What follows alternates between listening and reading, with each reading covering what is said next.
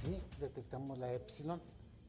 Ahora hay otro laboratorio que se está mandando a Monterrey que tiene capacidad de secuenciación. Descubrimos un par de casos de Epsilon.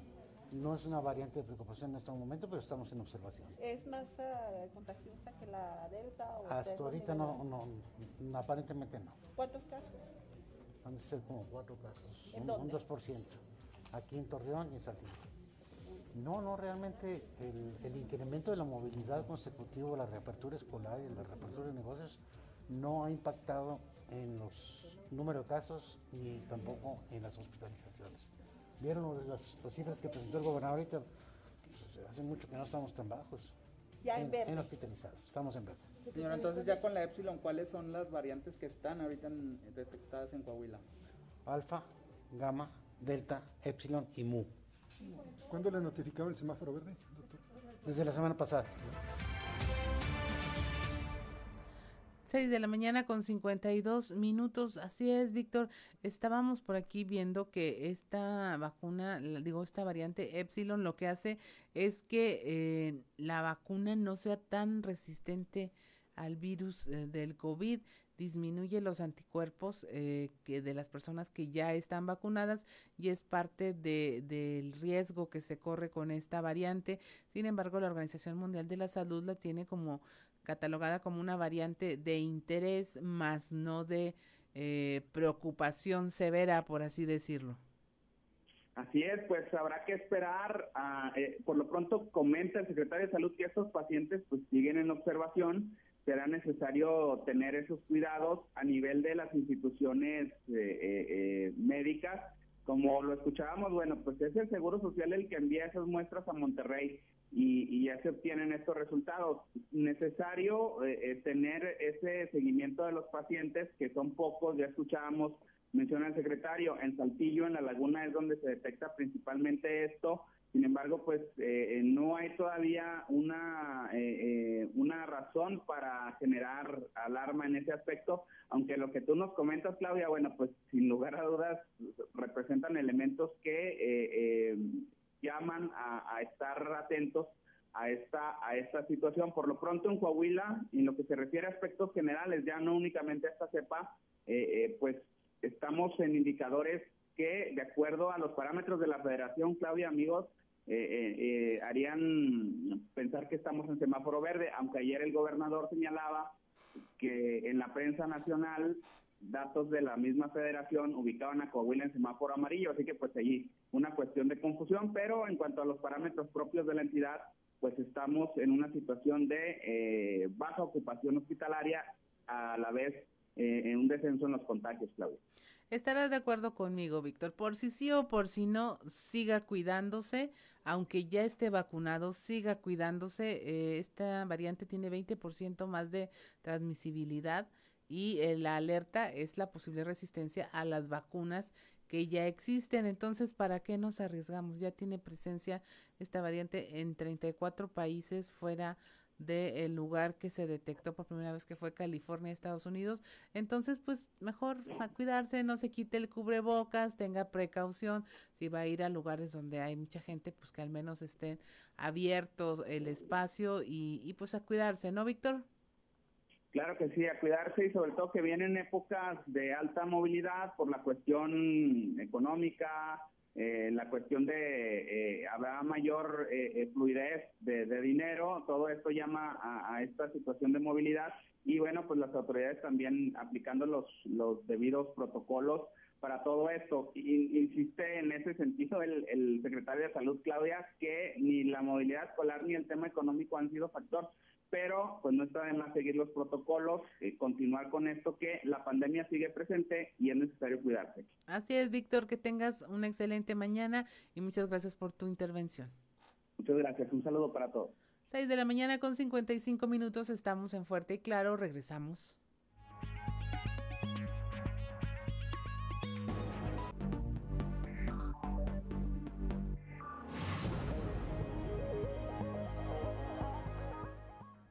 Son las 7 de la mañana ya y regresamos a Fuerte y Claro y continuamos con la información. Al opinar sobre el esquema de obras por asociación público-privada, las llamadas APPs, el gobernador Miguel Riquelme habló sobre los proyectos de impacto estatal que vienen para Coahuila, mientras que a nivel de las distintas regiones de la entidad identificó a la obra del distribuidor de cuatro caminos como el proyecto insignia de su sexenio en lo que se refiere a la región Laguna.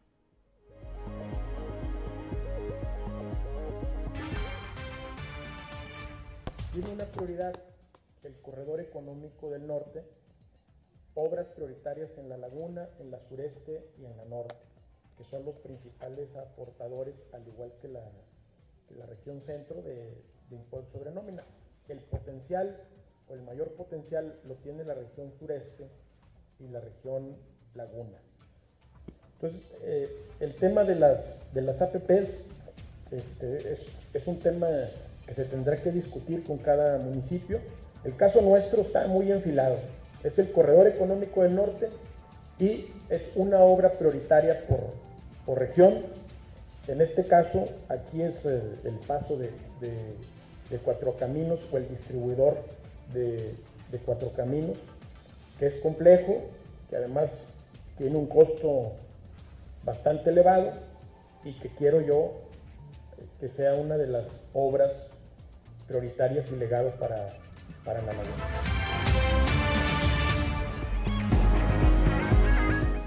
7 de la mañana con dos minutos, sin importar el nivel socioeconómico, cuando adquiere usted una casa o un terreno a un particular o a una institución en cualquier área geográfica, pero no cuenta con la escritura, pues su propiedad está en riesgo. Le presentamos un reportaje de nuestra compañera Jessica Rosales al respecto de la escrituración.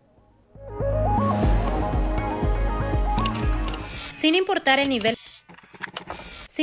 el nivel socioeconómico cuando se adquiere una casa o un terreno a un particular o a una institución y no se escritura, esa propiedad está en riesgo, pues dicho patrimonio no cuenta con una certeza jurídica. La desidia, la falta de interés y la desinformación son algunos de los principales factores de postergar este trámite que brinda bienestar y tranquilidad a la familia. Por ello, la trascendencia de realizar un proceso de escrituración. El secretario de la Vivienda y Ordenamiento Territorial, Enrique Martínez y Morales, señala que la escritura es un proceso artesanal y habla de la importancia de este trámite. Es una gran oportunidad para que la gente eh, pues se, se regularice y tenga la posibilidad de tener ahora sí una escritura en su poder, que es bien importante. Hay gente que no lo valora, hay gente que dice, habitantes mismos de estas colonias dicen, híjole, pues yo tengo aquí 30 años y nunca nadie me ha dicho nada, ni me han, ni me han molestado, pero en cualquier momento te pueden molestar y en cualquier momento puede llegar la dueña del predio y, claro. y, y sacarte de ahí de tu casa y hacerla su casa. Miguel Ángel Leal Reyes, titular de la Comisión Estatal para la Regularización de la Tenencia de la Tierra Urbana y Rústica de Coahuila, explica que hay dos requisitos primordiales para que esta dependencia intervenga. El primero es que no tenga otro terreno o casa escriturada a su nombre, pues de lo contrario significa que cuenta con recursos. Y el segundo, que el valor del predio a escriturar no supere los 720 mil pesos del valor catastral. La SATUR existe para poner de acuerdo entre un comprador y un vendedor. Nosotros hacemos una búsqueda en el catastro municipal a nombre de quien está y una búsqueda en el registro público de la propiedad. Con esa nos va a dar la certeza que la persona que aparece en el certificado de libertad de gravamen a nombre de, de, X persona es la persona que sí puede darle certeza a través de una firma, a través de una compraventa. Es la certeza que da la CERTUR. El presidente del Colegio de Notarios, Sergio Almaguer Beltrán, destaca que debido a que muchas familias hacen una compraventa en abonos, esperan hasta el final para la escrituración. No obstante, señala que una opción para evitar problemas a futuro es la reserva de dominio te vendo, te escrituro y me reservo el dominio y ¿por qué? Porque okay. me estás pagando y al término del, del al término del, del pago pues este te, te, te, nos, nos, levantamos la reserva del dominio, ¿no? Okay. Es una figura que se usa este puede ser que la persona fallezca, la persona que te vendió con reserva de dominio sí, pero tú ya tienes una escritura y tienes una serie de pagos que hiciste ahí, entonces ya es más fácil hacer la, la, la, demanda de la firma y otorgamiento de escritura o que firme la sucesión, etcétera. Reportó para Grupo Región Jessica Rosales. El reportaje completo en nuestras redes sociales y periódico Capital. Siete de la mañana con cinco minutos y mire allá en la región carbonífera la Fiscalía General del Estado investiga un caso de abuso sexual de un menor en Palau y rescató a su vez a cinco menores más que se encontraban en riesgo. El delegado de la Fiscalía General del Estado, Ulises Ramírez Guillén, informó que se presume que hubo abuso sexual hacia uno de los menores por parte de la pareja sentimental de la madre biológica. Además, se integró una carpeta de investigación por violencia doméstica.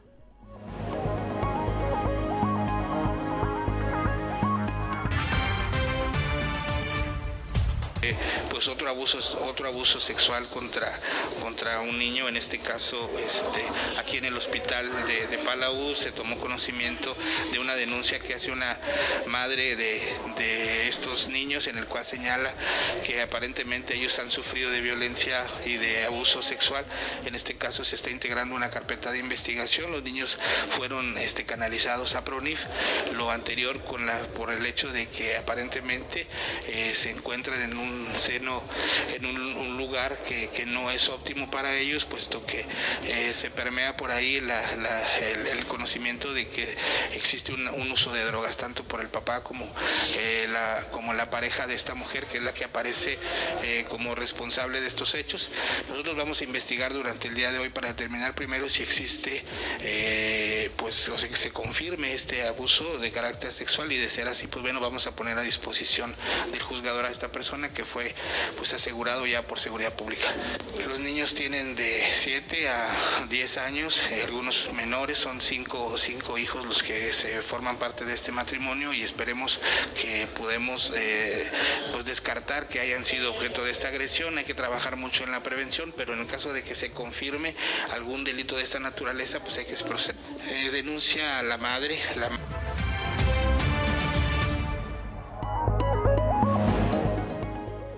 7 de la mañana con 7 minutos. El Subcomité Técnico Regional COVID-19 allá en La Laguna llegó a su septuagésima reunión. Ahí el gobernador Miguel Riquelme invitó a todos los instó a todos sus integrantes a ir evaluando las fechas como el 20 de noviembre y otras que se pudieran celebrar en las comunidades ejidales. Con respecto al tema educativo, señaló que la entidad sigue su marcha en el retorno a las clases presenciales y la próxima semana habrá de nueva cuenta reunión de la mesa operativa del sector educativo para hacer una nueva evaluación de las acciones que se han tomado hasta ahora. Entre los acuerdos del subcomité Laguna durante esta sesión se eh, llegó a determinar que habrá una reunión para verificación de operativo de panteones y establecer protocolos y aforos de la siguiente manera. El miércoles 27 de octubre a las 10 horas en Torreón, el mismo día a las 16 horas en San Pedro de las Colonias, a las 18 horas en Francisco y Madero, en tanto que el jueves 28 de octubre sería a las 11 horas en Viesca y a la 1 de la tarde en Matamoros. En fecha próxima se emitirá un comunicado sobre los detalles del operativo de panteones en torno a la celebración del Día de Muertos para los cinco municipios de la laguna, a los municipios que tengan la intención de realizar un desfile. Para la realización de los mismos se les solicitará que lo informen a ese subcomité. Se autorizó el encuentro del Santos Lagunas contra el San Luis. El, el, 7 de noviembre a las 19 horas en las mismas condiciones en las que se viene realizando cada encuentro futbolístico. Se autorizó también la temporada invernal mexicana 2021 de béisbol, los juegos de octubre y noviembre frente a Zaraperos de Saltillo, el 28 de octubre Sultanes de Monterrey, el 31 de octubre Acereros de Monclova, el 2 de noviembre y de nueva cuenta ante Zaraperos el día 6 de noviembre. Se autorizó también el Campeonato Mundial de Box para el 29 de octubre en el Coliseo del Centenario y también la presentación del grupo Codiciado para el 30 de octubre en el Coliseo centenario. Fernando Simón Pérez, titular de comunicación e imagen institucional del gobierno de Coahuila y coordinador de este grupo, sostuvo que del 18 al 24 de octubre se aplicaron más de 24 mil vacunas. Estas fueron de las farmacéuticas AstraZeneca y Pfizer, dirigidas principalmente a niños con comorbilidades y personas rezagadas en su esquema de vacunación. Son las 7 de la mañana con 10 minutos y mire, eh, no se vaya, en un momento más estaremos platicando con la doctora Rosa María Salazar de la Fundación Luz y Esperanza. Usted ya la conoce, conoce de su tarea y al frente de este organismo y, y, seguramente si es fan como yo de las series de Netflix habrá visto la clase de trabajo que se realiza con las mujeres violentadas con, le vamos a preguntar a ver si ya vio esta serie eh, de las cosas por limpiar a ver qué le pareció si ya la tiene eh, vista. Y también para que nos platique de un convenio que van a firmar hoy muy importante eh, de capacitación para el trabajo. Buenos días doctora cómo se encuentra Buenos días. Pues muy bien, gracias, gracias por esta, este momento. Primeramente saber, hoy, hoy firman un convenio que eh, es muy importante para la Fundación Luz y Esperanza, para las mujeres que recibe y que ayuda, porque se trata de un tema que es vital para el empoderamiento de las mujeres, que es capacitación para el trabajo. Así es, firmamos un acuerdo, eh, un acuerdo con el CECATI número 184 y, y pues sí es una es una de las partes importantes que contempla la Ley General de Acceso de las Mujeres a una vida libre de violencia en el apartado que tiene para refugios, que es justamente el crear espacios de capacitación para las mujeres que se atienden con el fin de, de pues iniciar su empoderamiento y en esta parte de la independencia económica. Así es, doctora, es una herramienta, ¿no? Es una herramienta más que permite salir de este círculo de violencia. Sí, es una es una herramienta el, tener estos espacios como como este acuerdo con el con el CECATI 184, eh, pues es ofrecerles a las mujeres una oportunidad de, de, de capacitarse, como en este caso en el área de estilismo, eh, y, tiene la finalidad de que las mujeres tengan una herramienta ya sea para un autoempleo o bien para para emplearse directamente con alguna eh, pues alguna algún lugar donde ya existan estas esos espacios para para corte de cabello o todo lo que tiene que ver con el arreglo del cabello. Así es, doctora. ¿A cuántas mujeres están atendiendo actualmente en la fundación?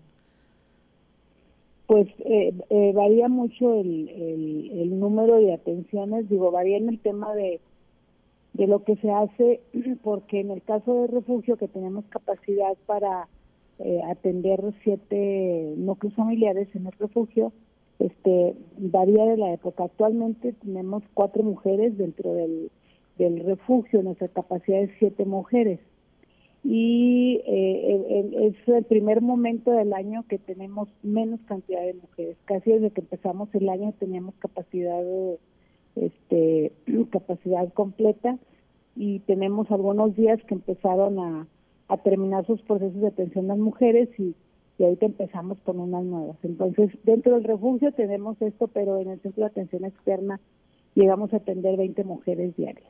Así es. Doctora, de casualidad ya vio usted esta serie de las cosas por limpiar. Está en una plataforma de streaming y está, está siendo muy popular en estos días y eh, eh, muestra una parte eh, del trabajo que se realiza a través de estas fundaciones de ese tipo y la verdad es muy impresionante la labor que realiza porque puede decir tenemos capacidad para siete eh, mujeres ahorita tenemos cuatro pudieran parecer pocas pero es un trabajo tan duro y tan integral que pues es ya en sí mismo atender a una o a cuatro o a siete es una gran labor.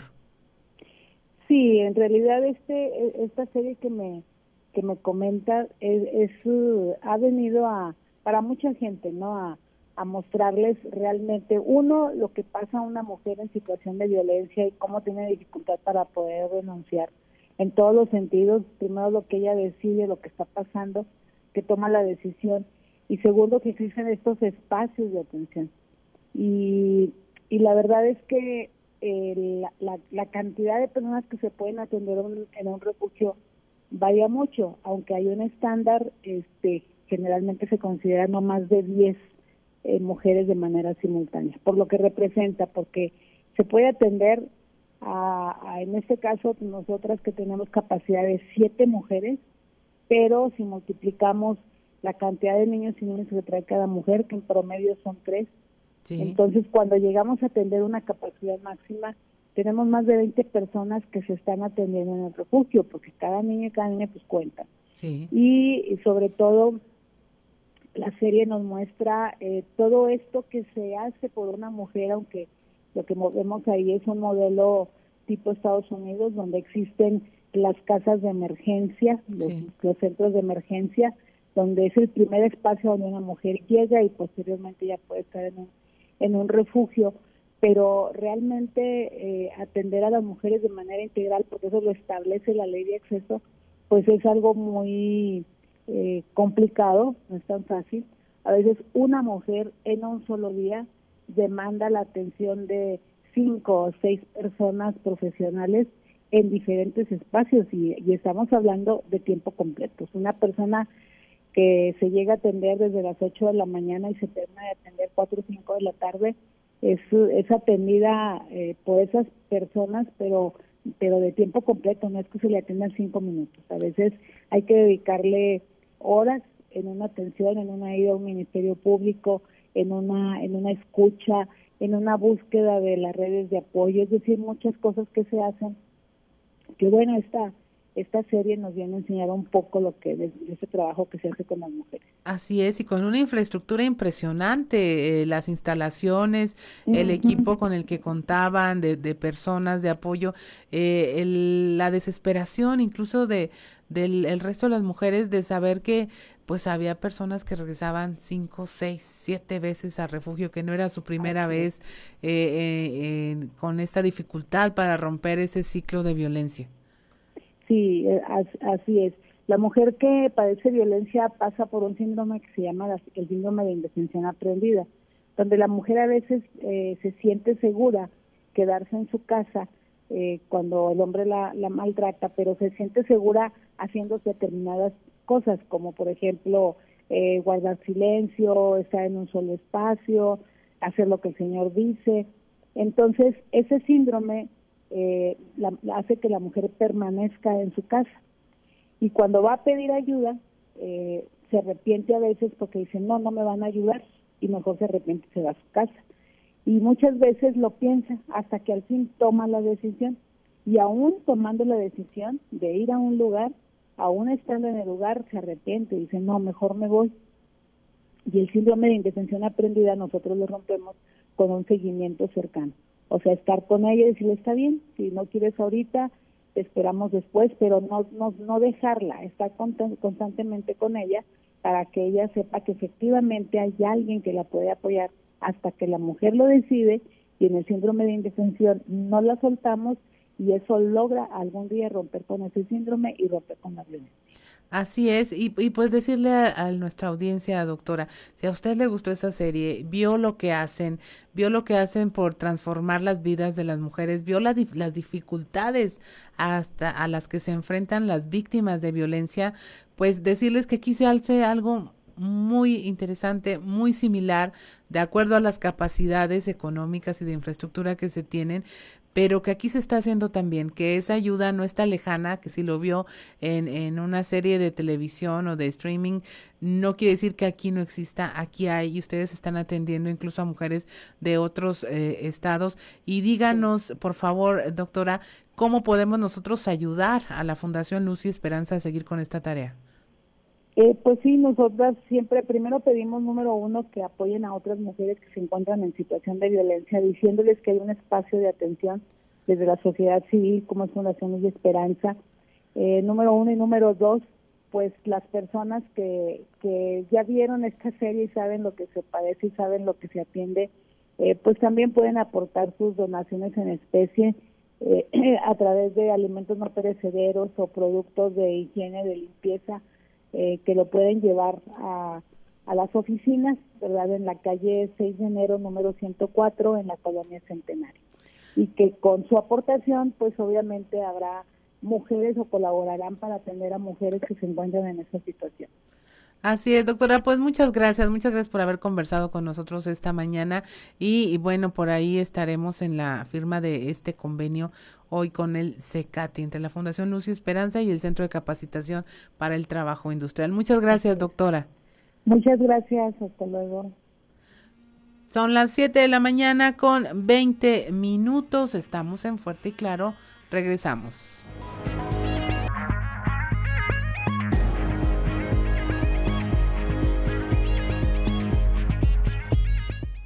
7 de la mañana con 25 minutos. Estamos en Fuerte y Claro, pero es momento de irnos allá a la región centro con don, con don Antonio Zamora. Vamos a ver a quién hace trizas el día de hoy o si está más dispuesto a dibujar trazos. Buenos días, don Antonio. Buenos días, Claudia. Buenos días a, a las personas que nos sintonizan a esta hora. Fíjate que todos salieron convencidos de que la mejor opción para la próxima elección estatal por parte del PRI es Manolo Jiménez Salinas. ¿A qué me refiero con esto? A una reunión eh, muy ultra secreta ocurrida en Monclova, donde estuvieron expresidentes municipales, estuvieron también expresidentes del partido, los diputados locales, eh, local actual y, dos, dos diputados locales, y también la, una diputada federal. Eh, antes de que, de que me preguntes que si, que si asistió el ingeniero Fernando de la Fuente Villarreal, a quien ya se le considera como prianista morenista, sí, fíjate que sí lo invitaron, llegó temprano, en la foto salió con los ojos cerrados y demás, pero sí estuvo por ahí, ¿no?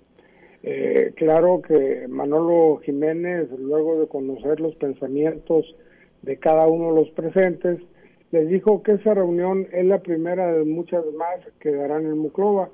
Sí, yo creo que se tiene que extender un poquito más este tipo, este tipo de reuniones. El ambiente generado entre la clase política asistente fue bueno eh, y, y, pues este, todos estuvieron o fueron convencidos de que Manolo Jiménez es la mejor propuesta, que es un proyecto fácil de llegarle a la gente y, dijeron, pues bueno, vamos a atorarle. ¿Quiénes fueron los invitados, Claudio? Eh, Armando Castro, expresidente municipal, Carlos Villarreal, que es el actual director de, de programas sociales del gobierno del Estado, Ricardo Rodríguez Rocha, que fue exdiputado federal, Ricardo Aguirre, que fue presidente del PRI, Javier González, Carlos Tamés, eh, Manolo Jiménez estuvo flanqueado por Fernando Simón Gutiérrez Pérez, Guti, por Lauro Villarreal, estaba también Daniel Alton, Melchor Sánchez de la Fuente, expresidente municipal, diputado federal y local, Jorge Williamson, eh, exalcalde, y Luis Bursa, que yo creo que se acaba de subir ahí al Guantín, ¿no? Este, porque antes no lo habíamos visto en este tipo de reuniones y mucho menos acompañando a Manolo Jiménez. Y sentados en el mismo orden, es decir, de izquierda a derecha, el exdiputado local Ricardo Saldívar, Ricardo López Campos, Ginny Schneidelar, Guadalupe Hervides y Benigno Franco. Además, la diputada federal Cristina Mezcua, Pablo González, que fue presidente municipal, Fernando de la Fuente, que también fue presidente municipal y diputado local con los ojos cerrados, Salvador Martínez Cantú, que es de los exalcaldes de, de la área de hace muchos años, y el profesor Alberto Medina, actual presidente del Comité Municipal del PRI, Así que estuvo más o menos, estuvo buena la reunión y no se aprovecharon para entrarle con mucho filo al buffet que les habían preparado ahí para esa plática política que tuvieron eh, este fin de semana. Don Antonio, pues nada más falta que nos cuente usted qué les dieron de, de alimentos, porque pues para ser ultra secreta usted trae todo. Pues es que el, bolero se cuela ahí, se coló. ya nos dijo hasta quién salió con los ojos cerrados, quién estaba viendo para otro lado en la foto. Este, qué barbaridad, no, no, no. Había algunos de ellos serios, sí, había algunos de ellos serios. No, yo creo que así no hay manera, don Antonio, como que reunión secreta, así no se puede. Pues eh, eh, es la ventaja de que son reuniones secretas y, y pues el bolero, se, el bolero andaba disfrazado de mesero, mira.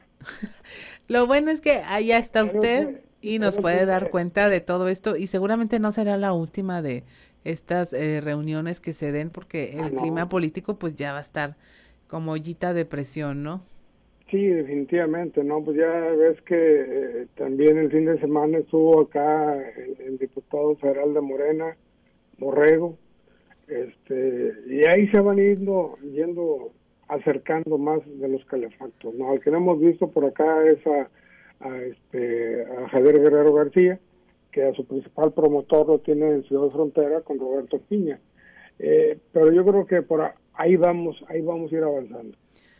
Pues bien, muchas gracias, don Antonio, por compartir con nosotros esta información. Hasta nos hizo sentir que ahí estábamos también, este, viendo cómo se llevaba todo esta sesión allá en la política en la región centro. Muchas gracias, don Antonio, que tenga una excelente mañana. Hasta mañana.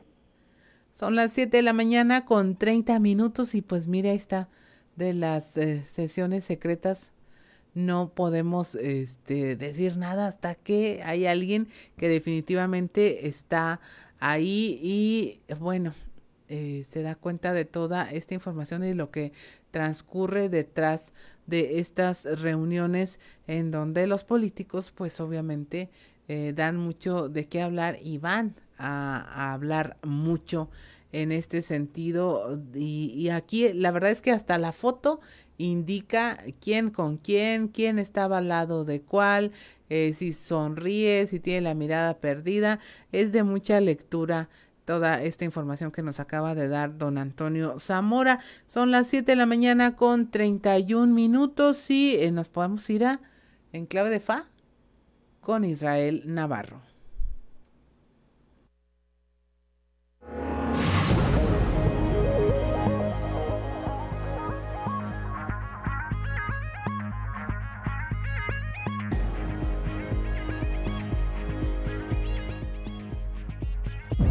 En clave de FA con Israel Navarro.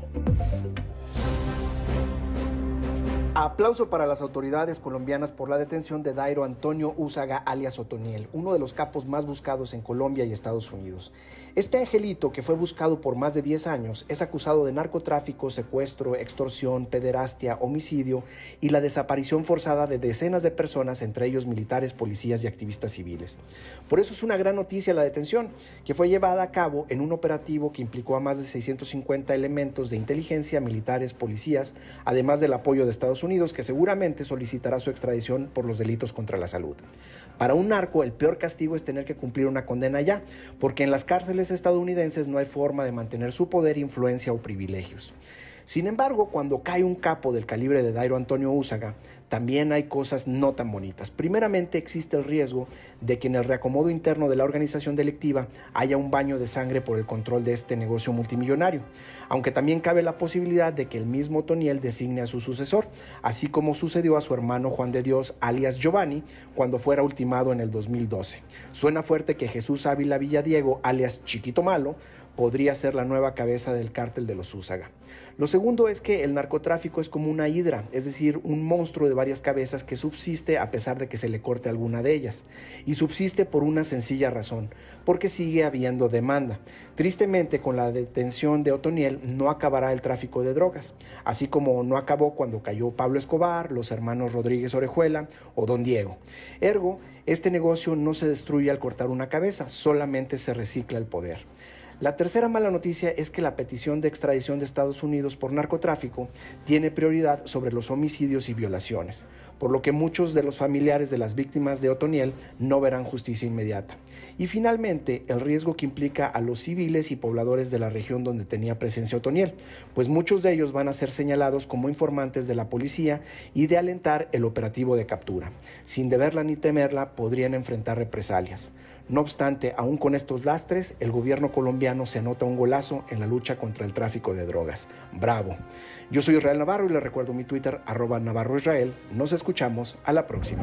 En clave de FA, con Israel Navarro.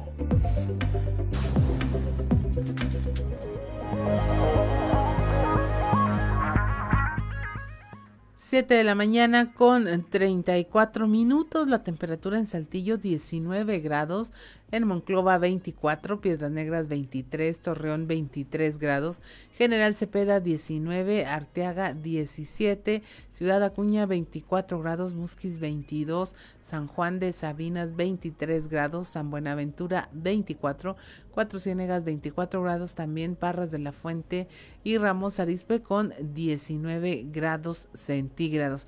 Y mire, en Saltillo eh, es de presumir, se tiene uno de los mejores sistemas de recolección de basura en México al visitar a los trabajadores de la central de servicios y reconocer la gran labor que han desempeñado durante su administración, el alcalde Manolo Jiménez recordó que en casi cuatro años se compraron 21 nuevos camiones recolectores de basura, lo que representa casi el 50% del parque vehicular existente, además de ser uno de los mejores servicios en el país y de los mejores calificados en la ciudad este eh, arrancó la semana en la central de servicios el nuevo centro de operaciones de recolección de basura donde pudieron saludar a el equipo y supervisar el inicio de las rutas. Esto lo señaló el alcalde Manolo Jiménez quien dijo sentirse muy orgulloso de que en Saltillo se tenga uno de los mejores sistemas de recolección de basura en México. El alcalde recordó que las nueve unidades que las nuevas unidades que se compraron durante su administración cuentan con mayor capacidad y reúnen todas las características físicas y mecánicas para desarrollar este trabajo de una manera eficiente y segura en beneficio de la población y de los trabajadores del área. Además, la Dirección de Servicios Públicos informó que se adquirieron cinco cajas recolectores nuevas con los dispositivos necesarios para el adecuado manejo de la basura que se genera en la ciudad. En su visita, el alcalde Manolo Jiménez saludó a los trabajadores del área de recolección de basura y del programa Bello Saltillo, a quienes reconoció su gran labor, la cual se ha mantenido incluso durante la contingencia sanitaria. Se informó que la Subdirección de Limpieza tiene definidas 134 rutas diferentes con lo que se le da cobertura a, a toda la ciudad durante todo el año, incluso en días festivos. Gracias a esto, el servicio de recolección de basura en Saltillo se brinda de lunes a sábado de, forma, alternada en todos los sectores de la ciudad, con lo que se cumple esta necesidad de la población. Diariamente se recogen alrededor de 700 toneladas de basura que se generan en los hogares saltillenses y son trasladadas al relleno sanitario para un adecuado confinamiento. Este trabajo se complementa con el equipo de papeleo y el de barrido manual que recorren los principales bulevares, así como la zona centro de la ciudad para dejarla limpia y en buenas condiciones para todos los ciudadanos. Es una labor importante. Usted, eh, como yo, ve pasar a los trabajadores de limpia eh, de manera muy puntual, eh, sin falla y únicamente me parece que son dos días al año en donde no hay recolección, imagínense, dos días al año en donde se eh, pues se suspende el servicio para eh, que los trabajadores de limpia pues también puedan descansar y celebrar las fechas importantes con su familia. Son las 7 de la mañana con 38 minutos y mire, vamos a recordarle este tema de la vacunación aquí en Saltillo y la región sureste, donde, bueno, ya se está con las segundas dosis de la aplicación de la vacuna de AstraZeneca para los jóvenes de 18 a 29 años. Usted conoce a alguien que esté en este rango de edad y que no se haya ido a vacunar y que la letra de su apellido eh, vaya de la G a la L, pues está muy a tiempo para enviarlo a que vaya a cualquiera de los puntos de vacunación que se tienen en la ciudad y reciba esta vacuna. Esta es la segunda dosis de AstraZeneca para los jóvenes de 18 a 19 años. Hay un solo punto de vacunación vehicular que es en la Hacienda El Mimbre, que fue uno de los más saturados el día de ayer, pero hay otros puntos peatonales, el de Ciudad Universitaria en Arteaga, el del auditorio del Parque Las Maravillas y también las unidades médicas familiares del IMSS, la número 2, la clínica 70, la 82, la 89 y la 91 y también a partir de hoy martes funciona el módulo de Canacintra, que también es uno de los más grandes, juntos con ah, Ciudad Universitaria y Arteaga, de Arteaga y el Auditorio Parque de las Maravillas, para atender a un gran volumen de personas. Los horarios de las 8 de la mañana eh, a las 2 de la tarde, en aproximadamente 20 minutos, se estarán ya abriendo los módulos. Ya en la mañana había fila, al menos en las clínicas del IMSS que es por donde me toca a mí circular. Este martes 26 de octubre, quienes se vacunan son quienes tengan los apellidos con las letras de la G a la L y rápidamente recordamos la documentación, comprobante de primer dosis, expediente de vacunación impreso generado eh, en mivacuna.salud.gov.mx una copia de la CURP y una copia de la identificación oficial. Y muy importante, lleve su pluma porque le piden eh, llenar un formato ahí mismo. Son las 7 de la mañana con 40 minutos, estamos en Fuerte y Claro, regresamos.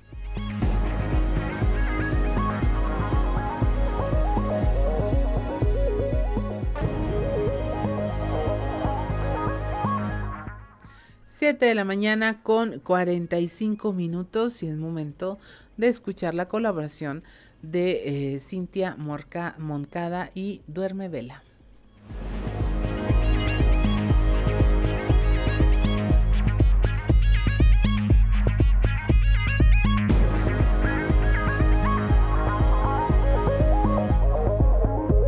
Carta a una mujer detrás del miedo. No aguantes, vete, vete a la primera, cuando se burle de tus sueños, cuando te minimice, cuando te insulte, cuando mate tus expectativas. Vete en el momento que se transforme, aunque quieras convencerte de que él no es así, porque sí es. Vete aunque te parezca difícil imaginar que esas palabras, esa furia y ese odio están saliendo de su boca. Vete cuando comience a cuestionar tu forma de vestir, tus salidas, cuando revise tu teléfono.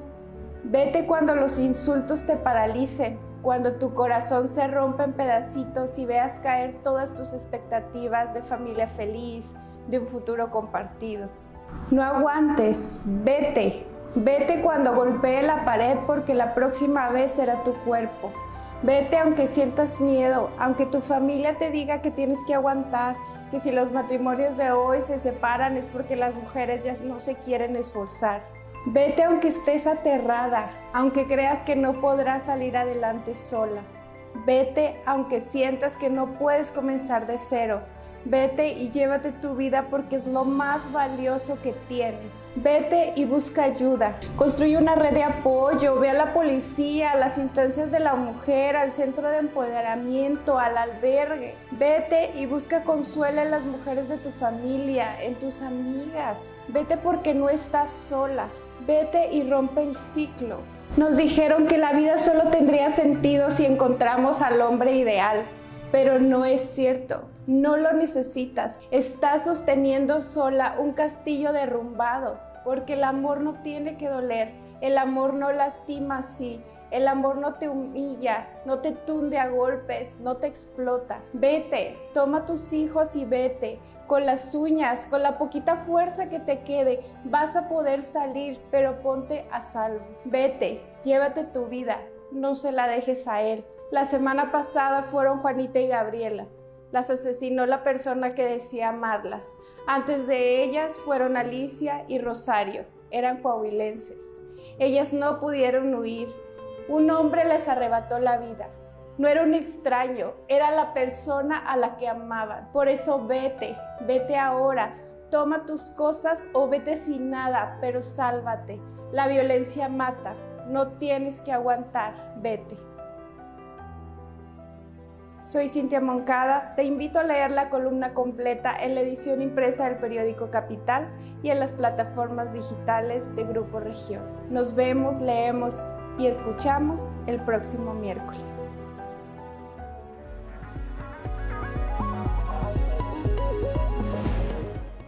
Siete de la mañana con 48 minutos. Qué fuerte mensaje. Y le diríamos lo mismo. Váyase, hable y si ya no puede hacer más, escuche a quien tenga o enfrente este tipo de circunstancias. 7:48 de la mañana y es momento de irnos a nuestro resumen de la información nacional. No habrá cárcel en automático para delitos de contrabando, defraudación fiscal y uso de facturas falsas. La Suprema Corte de Justicia de la Nación advirtió que la prisión preventiva oficiosa viola los derechos humanos. El ministro presidente Arturo Saldívar consideró que no es posible estar ampliando los delitos que la ameritan, aun cuando se considere que ponen en peligro la seguridad nacional. La Corte Interamericana de Derechos Humanos dice ha sostenido que ni las características o apariencia del sujeto ni la gravedad del delito que se le imputa son suficientes para una prisión preventiva. El peligro procesal no puede presumirse, sino que se tiene que probar y justificar. Ataque de grupo armado en Oaxaca deja cinco personas fallecidas y 25 casas incendiadas. Este grupo armado de aproximadamente 70 personas irrumpió en varias comunidades eh, como Guerrero Grande y de Mier Terán en el municipio de San Esteban, Atlatlauca, en Oaxaca. El Centro de Derechos Humanos y Asesoría de Pueblos Indígenas explicó que al menos tres de las personas fallecidas eran de la tercera edad y estaban al interior de su vivienda cuando éstas fueron quemadas por el grupo armado.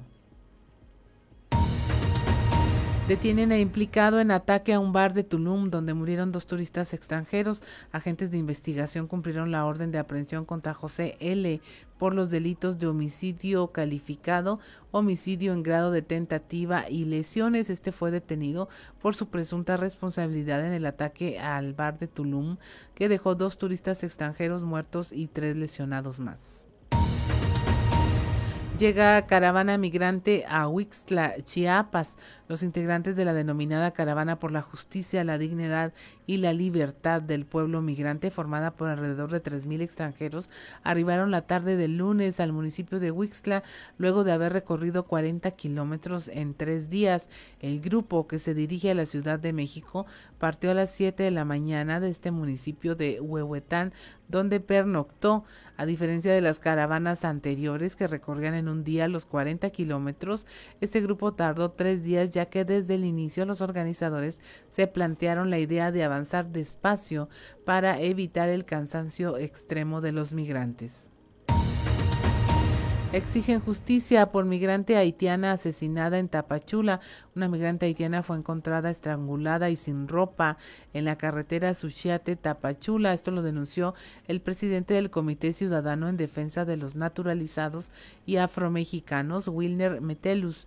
Esto es una prueba más de la violencia en contra de migrantes haitianos, dijo al tiempo de exigir a las autoridades competentes que investiguen el hecho. Añadió que el cuerpo de la mujer que hasta el mediodía no había sido identificado fue encontrado por vecinos a la altura de la entrada de un ejido, el Nuevo Libertad, en Tapachula. Y finalmente un ex policía dispara a un bombero por un conflicto vial y lo mata. Está detenido esto en Aguascalientes. Este ex policía fue detenido y trasladado al penal para varones por el asesinato del bombero Omar Alejandro Jiménez, registrado la madrugada del sábado allá en Aguascalientes. El bombero le cerró el paso con su vehículo al exoficial, quien se molestó y a bordo de su camioneta lo alcanzó un semáforo adelante, descendió de la unidad y le disparó. 7 de la mañana con 52 minutos y es momento de irnos al show de los famosos con Amberly Lozano.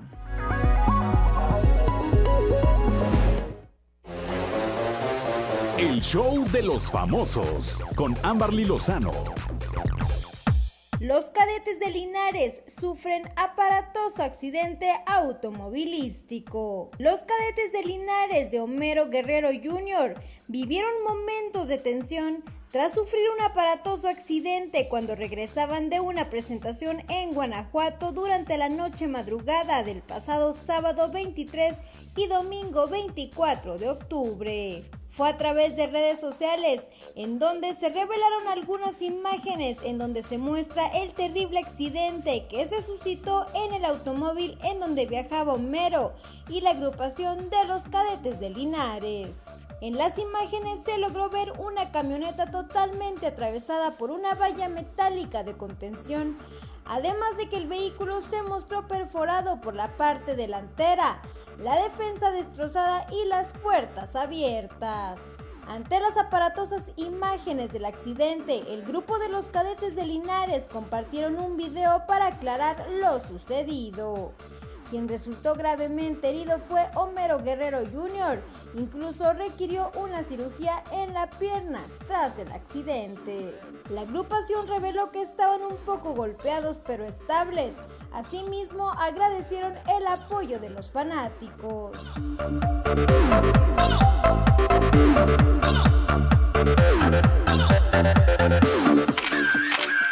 Hacen virales fotografías de Belinda y Nodal comiendo en una taquería. Los seguidores de Belinda y Cristian Nodal tienen la facilidad de encontrar a la pareja en cualquier lugar en el que están y este fin de semana lo han demostrado una vez más al publicar una serie de fotografías en las que se puede ver a la pareja muy acaramelada y disfrutando de una cena con tacos.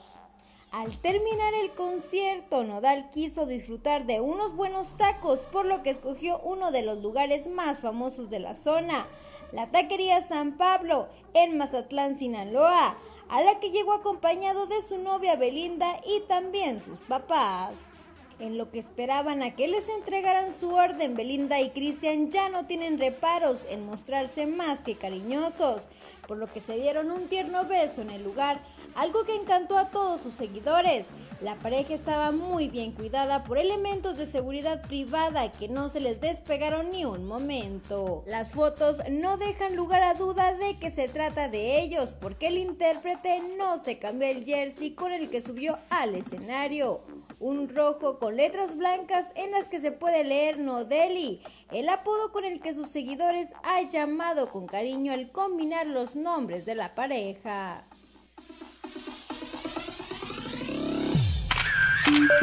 Reportó para Grupo Región Amberly Lozano.